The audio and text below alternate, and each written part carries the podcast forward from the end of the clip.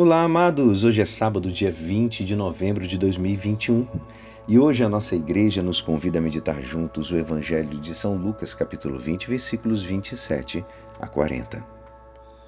Naquele tempo aproximaram-se de Jesus alguns saduceus que negam a ressurreição e lhe perguntaram: Mestre, Moisés deixou-nos escrito: se alguém tiver um irmão casado e este morrer sem filhos, deve-se casar-se deve casar-se com a viúva a fim de garantir a descendência para o seu irmão.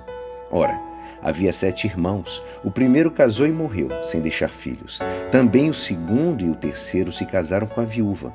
E assim os sete todos morreram, sem deixar filhos. Por fim, morreu também a mulher. Na ressurreição, ela será esposa de quem? Todos os sete estiveram casados com ela.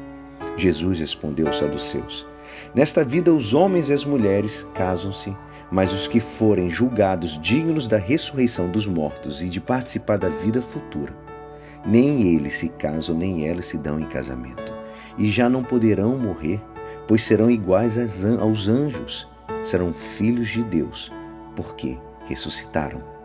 Que os mortos ressuscitam, Moisés também indicou na passagem da Sassa quando chama o Senhor o Deus de Abraão, o Deus de Isaac e o Deus de Jacó.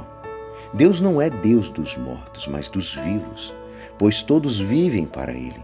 Alguns doutores da lei disseram a Jesus: Mestre, tu falaste muito bem. E ninguém mais tinha coragem de perguntar coisa alguma a Jesus. Esta é a palavra da salvação. Amados, podemos perceber que a fé na ressurreição não era aceita por todos os judeus. Alguns afirmavam que haveria uma ressurreição, mas muitos a contestavam. E esse era o caso dos saduceus. A rejeição de, deles era tão grande que não perdiam oportunidade, às vezes, para, para ridicularizá-la. Como o próprio exemplo, o exemplo do evangelho de hoje, Jesus mostra primeiramente que ela não é absurda. A ressurreição não é um retornar a essa vida ao qual nos casamos e temos filhos. Jesus vai falar sobre isso. Há uma diferença qualitativa entre a vida terrena e a vida de ressuscitados.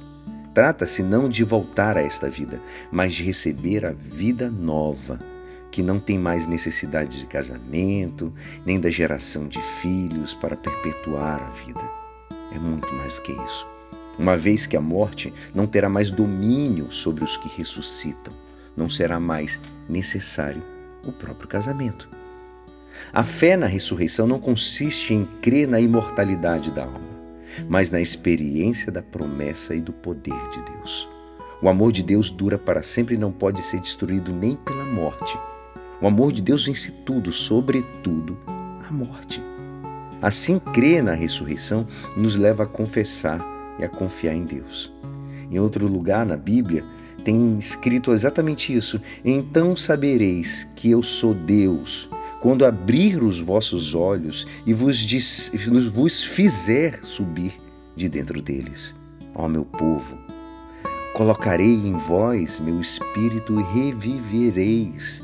Eu vos farei repousar no vosso país.